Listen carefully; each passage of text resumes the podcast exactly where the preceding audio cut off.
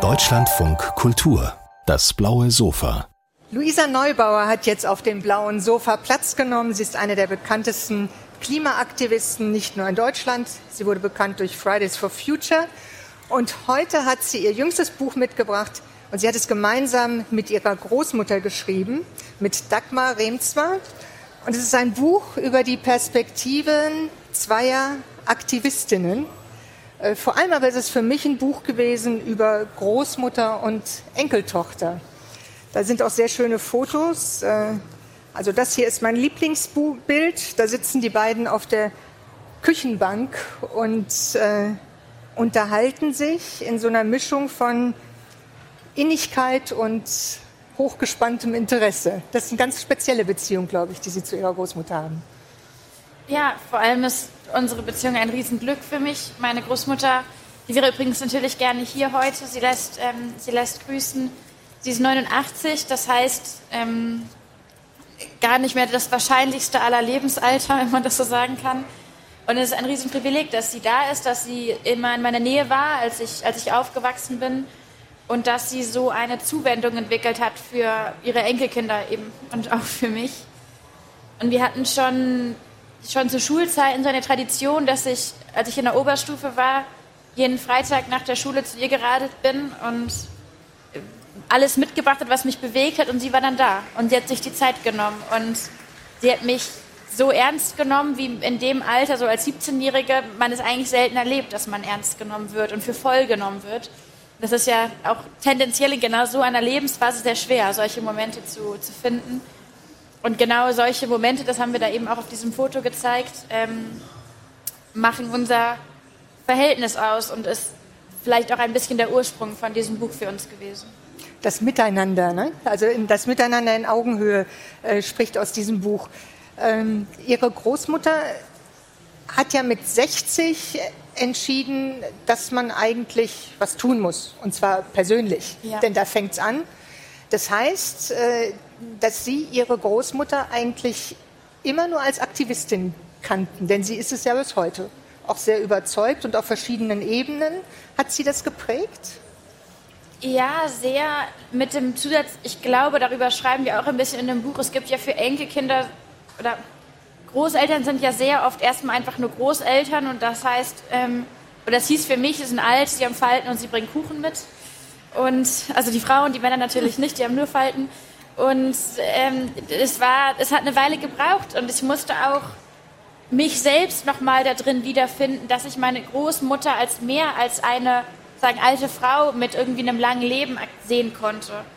Und das haben wir auch probiert in diesem Buch auszuarbeiten. Es ist eigentlich kein Buch nur von meiner Großmutter und mir, es ist vielmehr auch ein Buch zwischen ähm, meiner 14-jährigen Großmutter Dagmar, wie sie damals hieß, Dagmar von Henisch, und meiner 21-jährigen, frisch verheirateten Großmutter direkt nach dem Krieg. Total ähm, absurd das Setting der 40-jährigen ähm, Dagmar Riemsma damals schon mit, dem, mit den ganzen Kindern und engagiert und dann eben die 60-Jährige, die 80-Jährige. Das heißt, wir haben probiert, und ich habe auch ganz, ähm, ganz nachdrücklich und bewusst probiert, diese Frau kennenzulernen, wie sie mal war, bevor sie die Großmutter war, als Großmutterperson, die mir so entgegengetreten ist.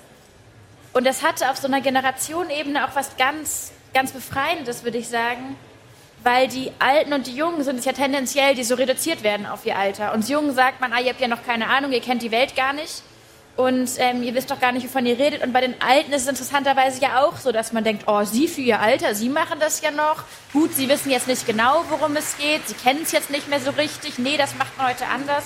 Und man spricht auch alten Menschen tendenziell ab, für ihr Alter irgendwas tun zu können, noch eine Meinung zu Sachen zu haben und so. Und das heißt, wir haben in diesem Buch eben genau diesen Schritt gewagt und gesagt, was ist denn eigentlich dahinter? Was, wer sind wir hinter diesen Fassaden? Ja, das, äh, das ist total interessant. Ähm, Sie haben im Grunde genommen versucht, in diesem, in, in diesem Buch, oder Sie haben es getan, Sie haben es nicht nur versucht, ich finde es auch ziemlich gelungen, äh, die, die unterschiedlichen äh, Lebenskapitel und Perspektiven unter Überschriften zu verweben. Äh, und Sie sagen ja, es sind ähm, unterschiedliche Perspektiven und ähnliche Erfahrungen. Ja. Und das fand ich eigentlich ganz interessant. Ja, es ist natürlich ein bisschen Weil es waren ja ganz so. andere Lebensbedingungen. Ja, ja, genau. Also es ist schon heikel. Ähm, Ich glaube, kein, ähm, sagen, kein PR-Profi hätte mir jemals dazu geraten, ein Buch mit meiner Großmutter zu schreiben. Nicht, weil meine Großmutter nicht toll ist oder so, aber sie ist 1933 geboren, das ist natürlich erstmal eine Ansage. Also da haben wir alles mitgenommen, was das 20. oder fast alles, was das 20. Jahrhundert so sozusagen so im Gepäck hat. Und wir haben in diesem Buch es eben dann auch gewagt, und das war unser Anspruch zu sagen, schaffen wir das, einen kleinen Schritt zu gehen, um das 20. Jahrhundert und das 21. Jahrhundert so ein bisschen näher zusammenzubringen. Und das hatte einen, einen Ursprung, würde ich sagen, im Hier und Jetzt. Die Feststellung, meine Großmutter ist 89 und setzt sich mit aller Kraft ein, dass eine Welt, die sie nie mehr erleben wird, lebenswert ist. Und sie setzt sich in so einem Ausmaße als Aktivistin, als, als engagierte Bürgerin in ihren Gruppen und Initiativen mit ihrer Stimme ein für ein Jahrhundert, das eigentlich so wenig ihres ist. Und gleichzeitig hat sie so große Fragen mitgebracht aus ihrem Jahrhundert. Das lässt sie bis heute nicht los. Und ich dachte irgendwann, oh, wie könnte ich sie in ihrem Jahrhundert, mit ihrem Jahrhundert alleine lassen? Und wie kann ich es für mich annehmen, über die Zukunft zu sprechen, wenn das Verhältnis zur eigenen Vergangenheit auch zur deutschen Vergangenheit in gewisser Weise so ungeklärt ist. Und das hat sich nicht richtig angefühlt. Das heißt, wir haben im Endeffekt dann gesagt, okay, wir machen das mal. Wir gehen an die Ursprünge ihrer Ohnmächte und meiner Ohnmächte. Und das heißt halt, da kommt alles mit. Ihr, ihr Vater wurde im Konzentrationslager ermordet. Da war sie gerade erst elf. Sie ist in dieses gellende Schweigen dann sozusagen hineingewachsen, in dem ihr Vater dann auf einmal weg war. Niemand hat darüber gesprochen, warum. Kurze Zeit später, also wirklich eine schreckenkurze Zeit später, zehn Jahre später, hat sie in eine Familie hineingeheiratet, die die schlimmsten Nazi-Verbrechen mit, ähm, mit verbrochen hat, mit verantwortet hat. Und über ihren Vater wurde nicht mehr gesprochen und das lässt sie, das waren alles sozusagen, es ist so unsagbar, es ist so unerträglich, wie man damit nur umgehen kann. Und es ist für mich ein, ein, solches, ein solches Glück, aber irgendwie auch ein bisschen, ja, hat was so Unwirkliches, dass sie aus dieser Verzweiflung, aus diesen großen Fragen heraus auch den Blick für die Ökologie gewonnen hat. Und gleichzeitig, und das ist dort, wo wir uns dann treffen, und dann blicken wir eben gemeinsam zurück und fragen uns in unseren jeweiligen Biografien, in unseren jeweiligen Leben, auch in unseren jeweiligen Krisen, in die wir hineingeboren sind, Sie in den Krieg, ich in die Klimakrise, was, was haben wir da eigentlich erlebt und haben festgestellt, das waren verschiedene Welten. Wir wollen das, das kann man nicht gleichsetzen, um Gottes Willen, und auch Parallelen braucht es nicht, aber wir sehen eben immer wieder, boah, gefühlt haben wir da schon oder Erfahrungen haben wir dann schon gemacht, ähm, die, die in irgendeiner Weise sozusagen, ja, Muster, Muster erwarten lassen.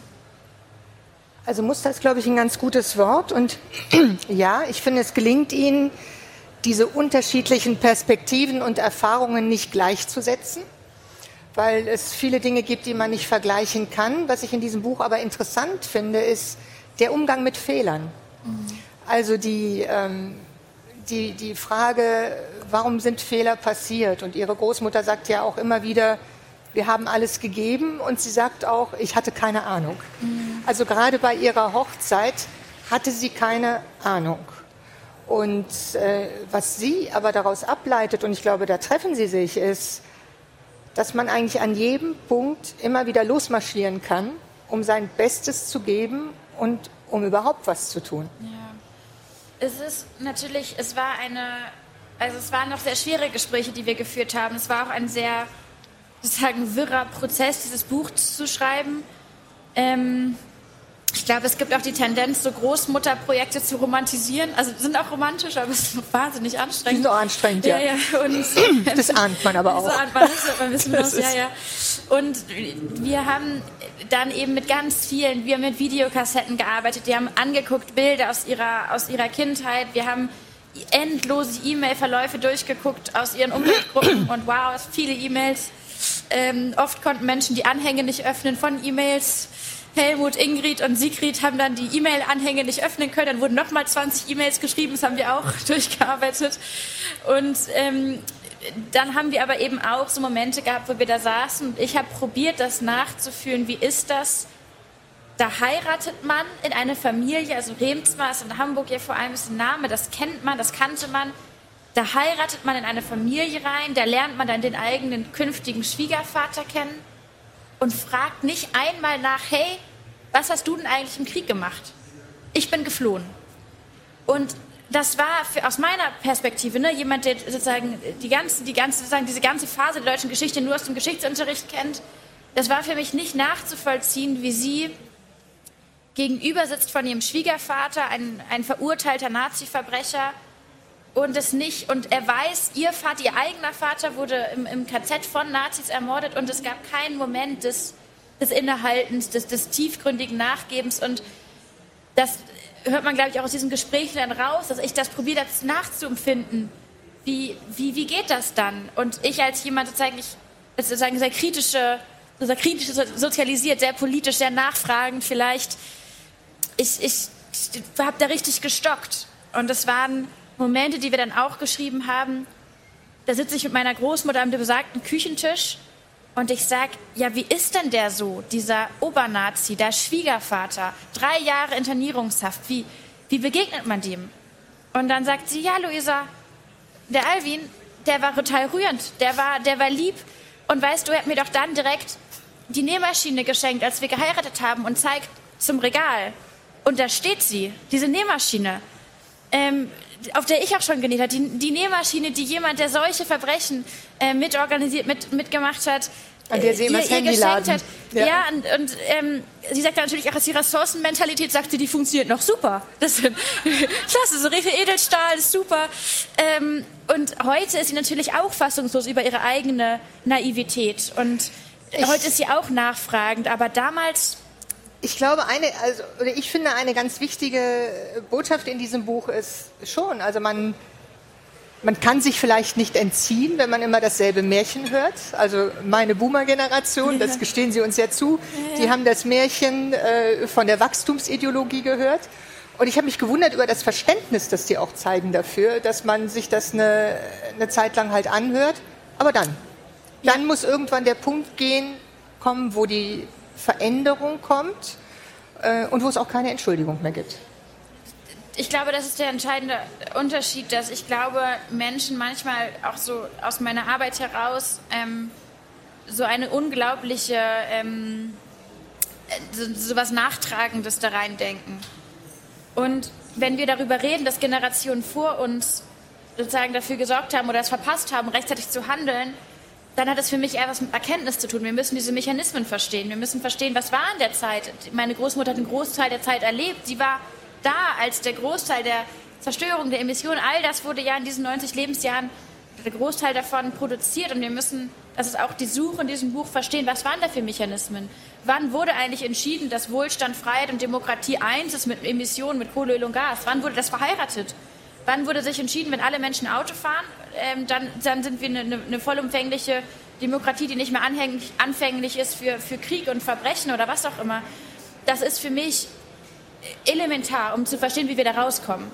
Das ist aber viel weniger, und das, da, da geht es nicht darum, dann ewig lange darum zu reiten, wer jetzt was genau nicht gemacht hat. Viel eher geht es mir dann darum zu sagen, okay, Moment. Aber es ist wirklich für niemanden jemals zu spät, in keiner Lebensphase ist es, ist es zu spät für irgendwen irgendwas zu tun.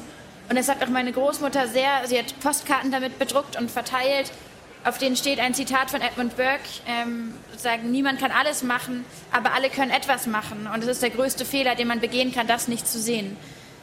Ungefähr. Und das ist, ich glaube, im Endeffekt genau, worauf es ankommt, das ist auch der Anspruch von uns. Und da sind wir dann vielleicht auch etwas, ja, etwas vehementer. Da sind Sie sehr vehement. Also die Empörung Ihrer Großmutter hat auch zumindest in Einzelaktionen nach wie vor nicht nachgelassen. Ja. Was mich sehr beeindruckt hat, ist, dass sie mit Hut und Mantel zu den Demos geht. Also sie sagt, äh, man muss auch immer Haltung zeigen.